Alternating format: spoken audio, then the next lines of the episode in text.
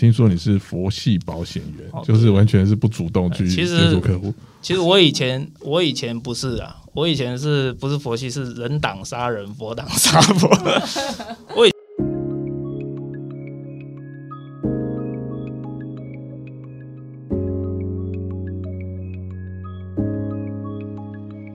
大家好啊，我是小唐啊，欢迎您来收听我们的。节目，我们的节目叫做《人生只有一件事》啊，为什么要叫这个节目的名称？为什么要叫《人生只有一件事》呢？这件事情呢，也是因为我跟丽如学长那一天在聊天的时候，我们有提到，因为其实像现在的社会真的是动荡不安，因为疫情。然后就是又是俄乌战争，然后物价上涨，然后最近股票又大跌。那到底呢，哪里可以有一个让你真的安身立命，或者是让你能够呃心情平和的地方呢？因此呢，我们就开始制作这个 podcast 这个节目。那第一集呢，我们邀请到了我们的一个特别来宾，也是我们的好朋友守米。大家好，我是守敏。嗯嗯，OK。你是要支持我吗？说明我说明我支持你。OK，好，那我们的跟我一起搭档的是我们的例如学长哦。大家好，我是例如。OK，例如我支持你。好的，那为什么我今天想要找守敏来呢？因为其实认识守敏呢，我会觉得说很特别。就是呢，我们是在这个呃另外一个组织里面认识的。那在认识的时候呢，我也不知道为什么有一天就邀请了他来参加了活学的分享会。没想到他就这样子一世成主顾，就这样子一阶、二阶、三阶就上下去了。然后他现在呢还没有四十岁，然后已经是人生胜利组，已经退休了。可是呢，听起来好像一切都很棒，对不对？已经退休了，然后呢，现在就是有一个小孩，然后在家里面，然后带着他。可是呢，这中间呢，我会觉得说，哎。事情呢，应该没有想象中的这么简单，因此呢，就想要来请冯守敏呢来到我们的节目上面来分享一下。哎，守敏，你是什么样的一个机缘哦，会想要来上活学？嗯嗯，就是你找我的啊，我也找了很多人，拿都没有人拿，真的假的？就是好，我觉得这个 什么机缘呢？如果我觉得其实我们人生本来就不是只有一件事情。不会是一件事情，可是这件事情有某件事情可能它是关键，但是我觉得它是一直累积累积下来，所有的小事累积下来的。听说你是佛系保险员，就是完全是不主动去接触客户。其实我以前我以前不是啊，我以前是不是佛系是人挡杀人，佛挡杀佛。我以前是只有目标，没有任何其他东西，就是只要有妨碍我目标的人，我就他就是我敌人这样子，对。这是很可怕的一件事情，对。那可是我自己觉得，哎，自己很顺利啊，觉得嗯，好像都很好。可是我就在生小孩这边，我就遇到一个挫折，遇到我人生最大的挫折啊。我的功能是正常的哦，不用误会 啊。对，那只是说，呃，他其实简单的说，就是那个小朋友他当时不健康嘛，检查出来不健康，就算生下来可能也活不下来。对，所以后来我们就做了决定，想说就把提早引产。对，然后。可是那件事过后啊，其实就心里面会觉得，一开始会觉得说，因为以前什么挫折没遇过，对不对？就是就再再重新再来就好了，然后设一个更大的目标啊，这样子。那那时候也跟太还去国外旅游散散心。那回来之后就定个目标，想说就我们就买个房子嘛，因为养小孩好像要有房子嘛，我就定个目标买个房子。那我那个时候啊，其实我现在回想起来，我看我那个时候是我只有目标，我什么都没有了。对，我是那个时候真的是很很，就是这怎么讲？那时候差不多是几岁的时候？就是大概三年前嘛，大概大约三年前，二零一呃三四年前左右这样子。所以那时候的心情是怎么样？一开始是觉得说，嗯。就就只是觉得说，哦，就这件事就这样，好像也不觉得什么天塌下来的感觉，觉得我会撑过去嘛，对啊。可是我那时候就是只有目标啊，那你知道，就只有目标的时候，我刚才讲过，只要是在我挡住我目标的人，都是我的敌人。所以那个我们要存钱嘛，我还记得有一次，我因为我带去坐坐计程车去找客户，我就因为这件事情跟他大吵一架。我那时候感觉是说，啊，你你连坐大众运输你都懒。那我们怎么存钱？对，就这样子吵到就是你就知道我们已经我已经那个时候已经进入有点疯狂，而且我是小事情我就可以发怒啊，然后晚上可能想到有时候自己想到就偷偷在里面哭，对，然后我是现在才知道说，其实我那个时候就是很悲伤，只是这些东西就是用不同的方式发泄出来，那我就是白天。我白天用生气嘛发泄嘛，晚上我就哭嘛，就这样子。呃，一直到甚至我朋友找我去国外大陆工作，好找我去大陆工作。然后我那时候刚去，很开心啊，换换个新环境，好像也不错啊，这样子都。然后那边我觉得环境也蛮好的，很方便。可是去那边一段时间之后，哎，好像要看什么都不顺眼，对，觉得这个问题可能真的是出在自己身上了，对，那就觉得很奇怪，就为什么会这样？这样，对，然后。那后来因为疫情嘛，我就是在台湾待在台湾，那也是因缘机会就认识小唐嘛，那你就找我来了这样子。回想起来，可能是因为一辈子好像都是在做，在这个游戏规则里面这样玩哦，然后觉得自己这样就成功了，把这些成功都定义在这些东西上面，然后所以有一点点迷失自己。我刚入行的时候，我认识一个很好的朋友，是 Chris 嘛。他那个时候，我记得认识他两三年的时候，他比我大几岁。他说他觉得好像有点中年危机哦。我那时候还不觉得什么是中年危机，后来大概知道，就是说可能人生走到一半了，可是你发现这个这件事情好像你做起来不是这么喜欢，对。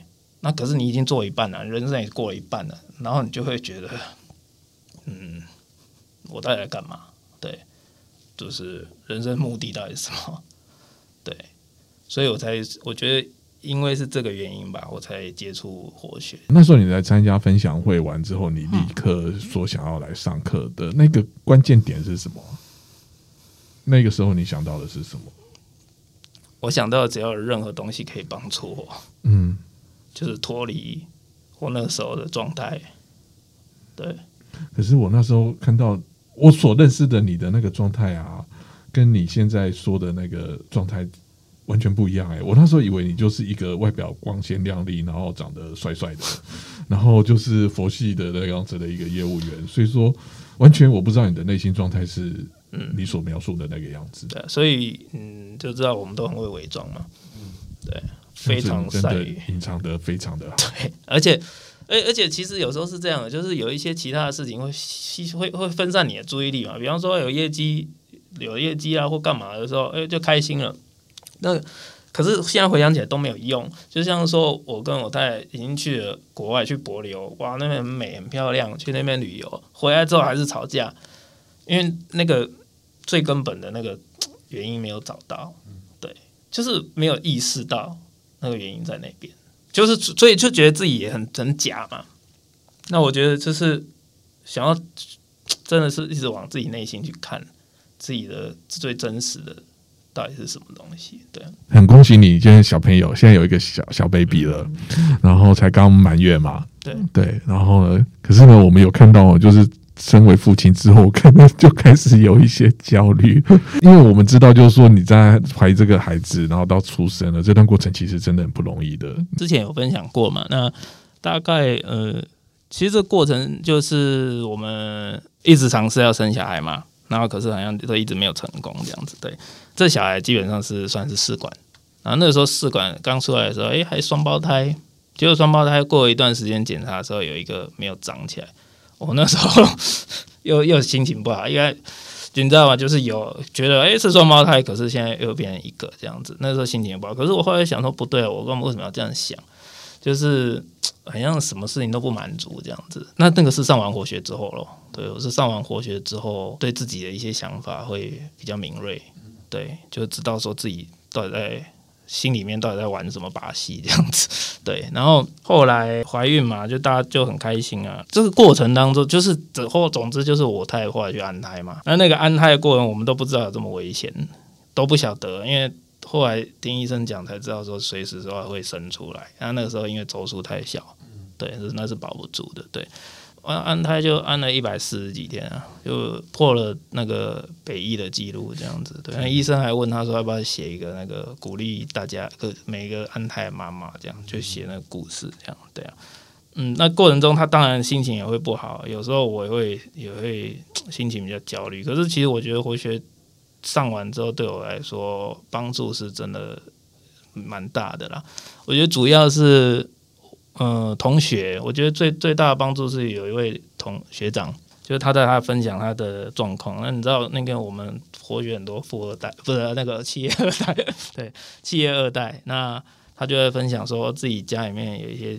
那个经济的环状况这样，那我就那时候看群主嘛，我就跟我太太说：“哎，我说我们学长人家是企业二代，他们烦恼他的那个经济。”我说，然后他就他也很疑惑说：“嗯，那为什么他要烦恼他的经济？”我说：“不知道。”我说：“但你要清楚一件事情啊，就是不是只有你在受苦，很多人在生活中他都在受苦，这样子对。你要你要释怀。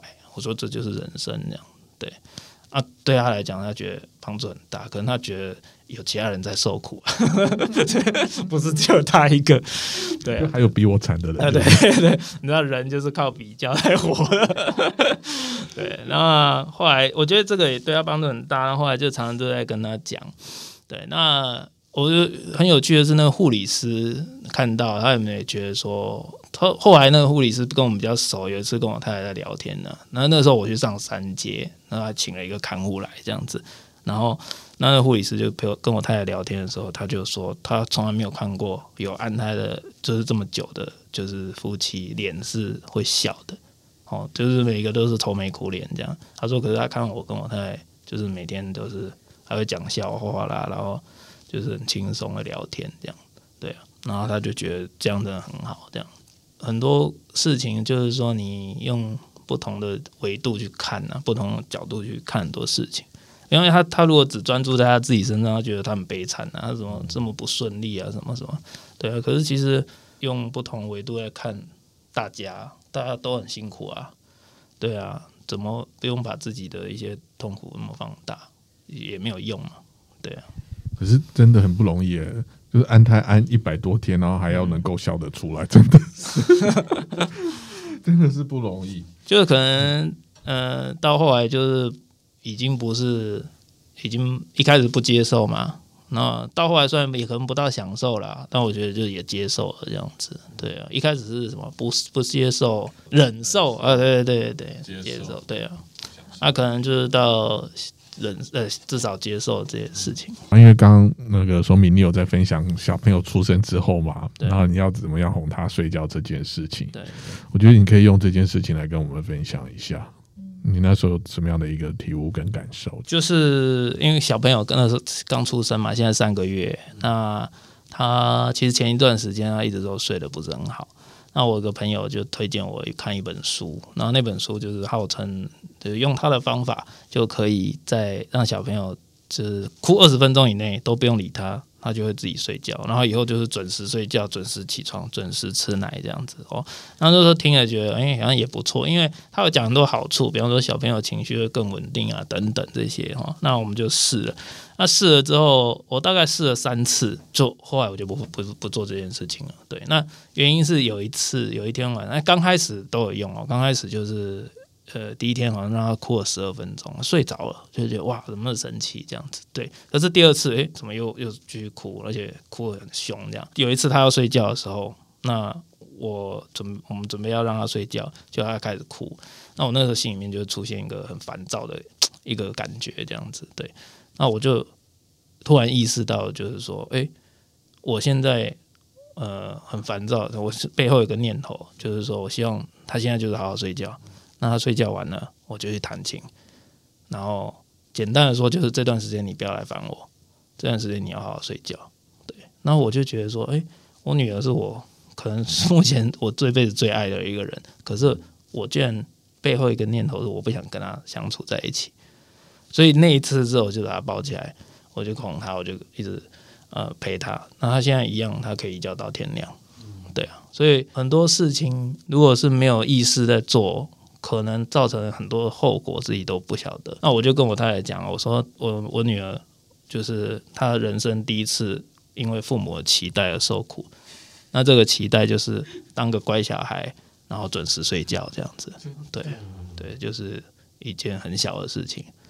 那我觉得这件事情就可以把很多事情引发。那我跟我太太分享，她也觉得好像是这样，她也觉得她就是在哄她的时候，她好像没有办法很享受那个过程，所以她也觉得这样不对。哦，那我们现在跟我女儿关系很好，我女儿每天看到我笑得，超开心的。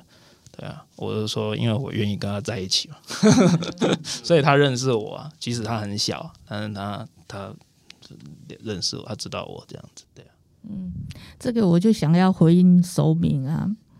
其实我觉得中国人造字真的很妙。我爱你啊，那个爱到底是爱心的爱还是阻碍的爱？我常常都觉得说，那个父母啊，父母爱小孩的那个爱，真的是那个背后的，就像你刚刚的那个察觉一样，到底是阻碍的爱还是心爱的爱？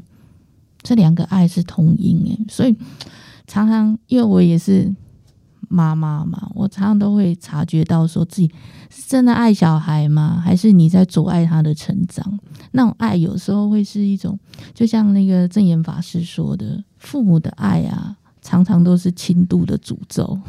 嗯，那有时候你你那个爱有时候会让会压到别人，但是你不自知。嗯，比如啊，以前常常都跟小孩说，只要你想做什么事情，妈妈都全力支持你。可是当他要飞的时候，我就记得。我女儿在纽约念书的时候，她就一直想要去纽约学电影。那我也支持她到纽约去学电影。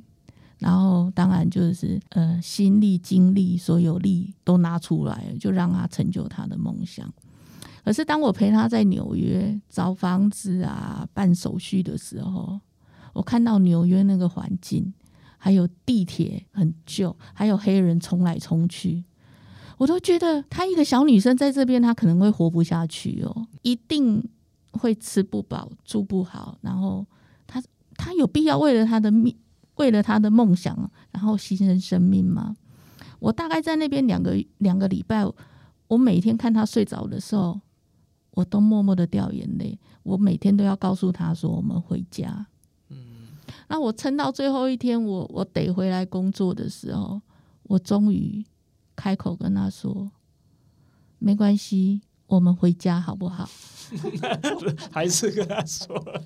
然后他说：“我注册啦。”我说：“没关系，妈妈在赚钱就好了。”我房租交了。啊我说：“没关系，我们给别人住。”然后他说：“我女儿就发脾气了。”他告诉我说：“你为什么要这样？你为什么要阻碍我的梦想？”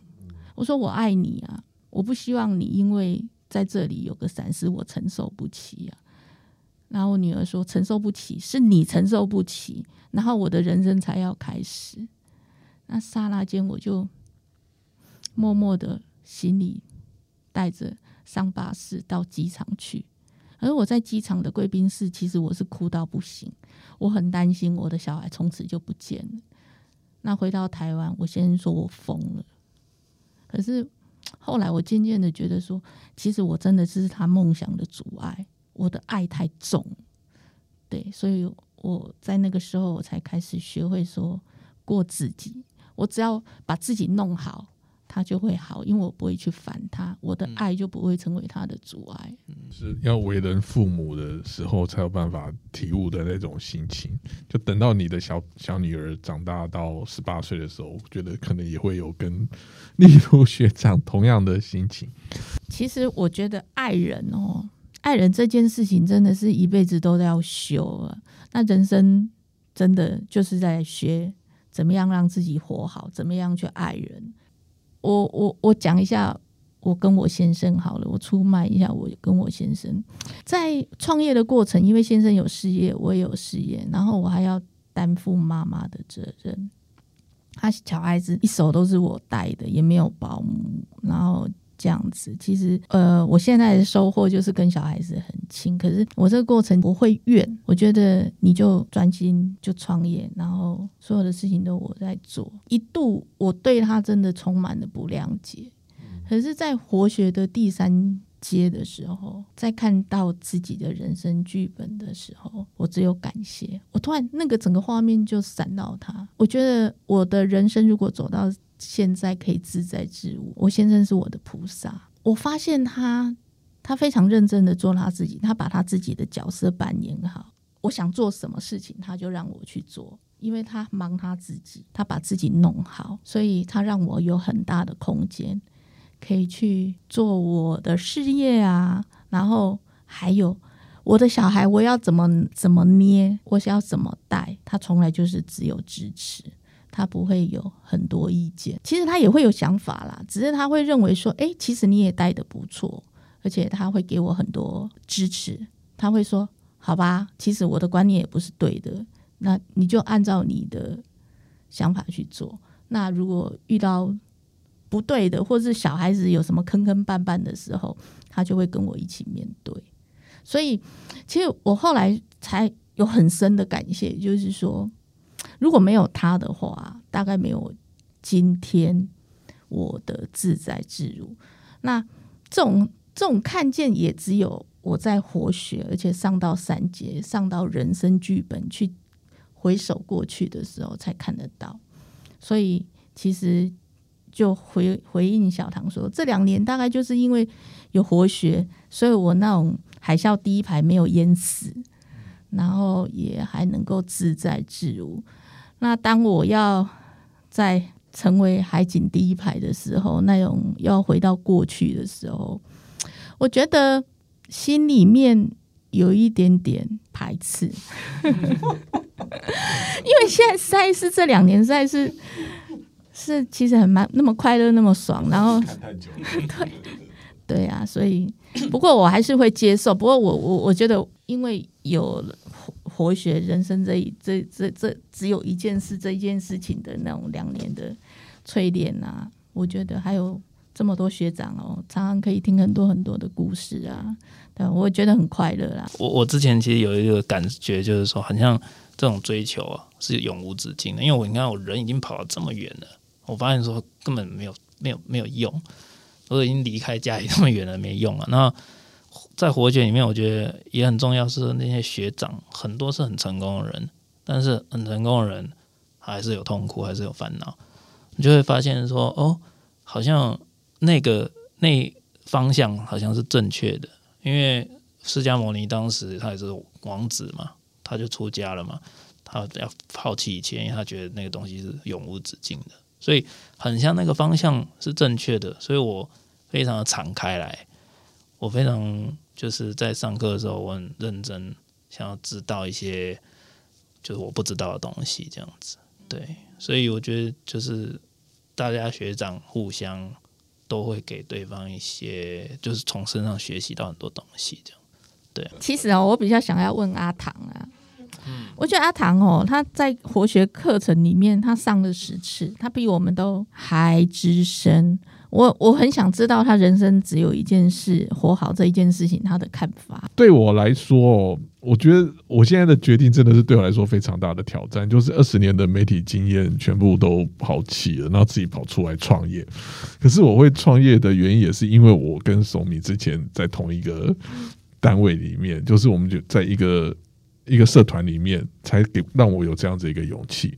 那我出来之后，其实我还记得我那时候就是离开商周的那一天，第二天，其实我都没有跟我妈讲，我心里面其实还是会怕，我就不想不敢跟我妈讲说我我要创业这样。因为我妈又会可能又唧唧歪歪，所以呢，我就假装我自己又是一样，就像日本那种上班族，明明失业了还要穿成这样子，然后背着包包就说我去上班，然后出门的时候管理员还说哎上班哦，我说嗯上班，然后我一出去之后我不知道我要干嘛，你知道吗？然后我就很焦虑。焦虑之后，那我们家外面就有 U bike，我就去骑 U bike 了。我就想说骑 U bike 可能会让自己心情好一点，所以说我三月一号那一天，我就骑着 U bike，穿着上班的服装，然后去那个大道城和平公园在那边骑脚踏车。早上九点多，然后骑一骑骑一骑呀，还真妙！我就遇到了我上周的一个同事，然后他也他退休了，他刚退休，他在那边路跑，他就看到我，然后我想，我心里都靠北，我根本就不想看到他，因为他看到我之后，我他就会问我什么事情啊，然后他就穿着运动服在那边跑，然后他就他真的看我，哎，小唐小唐，我说哦哦，我说哦，假装遇到他这样。然后说：“你为什么会在这边骑脚踏车，还穿成这样子？”我就说：“啊，因为我就我就实话实说，我就说，因为我第一天离职第一天，然后我没跟我妈讲，那我现在很焦虑，我也不知道干嘛，我就想说骑脚踏车心情会好一点这样。”然后说：“哦，那他就跟我讲了一下，因为他也退休了，他后来他他做的还不错，因为他以前是在那个商周里面是那种业务主管，所以说收入都还蛮好的。然后结果后来聊聊之后的没多久就离开，离开之后我的我的商周的主管就打。”就传赖给我，就说：“哎，听说你在旁河边骑脚踏车。”因为他马上去讲。那时候其实真的，我真的整个心情是很糟糕的。可是后来，后来我我到现在啊，从三月一号四五六七，哎，已经正好四个月了。我发现我的那个心情啊，就转折很大，很大的原因是在于，就是说，真的就是，我觉得就是把事情就是交给。啊，因为我是基督徒嘛，我就交给主了。然后呢，我觉得在活学里面学到就是一个嘛，就是不受、忍受、接受跟享受。我觉得他现在让我看见的是比以前更宽广的，因为我以前就朝九晚五嘛，就 focus 在那个。公司里面，然后就弄完之后啊，很累就睡觉。可是我现在发现，我好多时间去看好多东西哦。如果我现在还是上班族的话，我根本就不可能有可能在坐在这个地方主持这个 podcast 的活动。我我觉得这件事情对我来说好棒哦，就是我做了一件我之前在职场上面我不可能会做的事情。然后我开始看了有了新的看见，所以说我会觉得，我会觉得也很感谢活学，因为就是因为活学的关系，他让我带领我这一年。多来两年的时间，让我开始开启了另外一条路。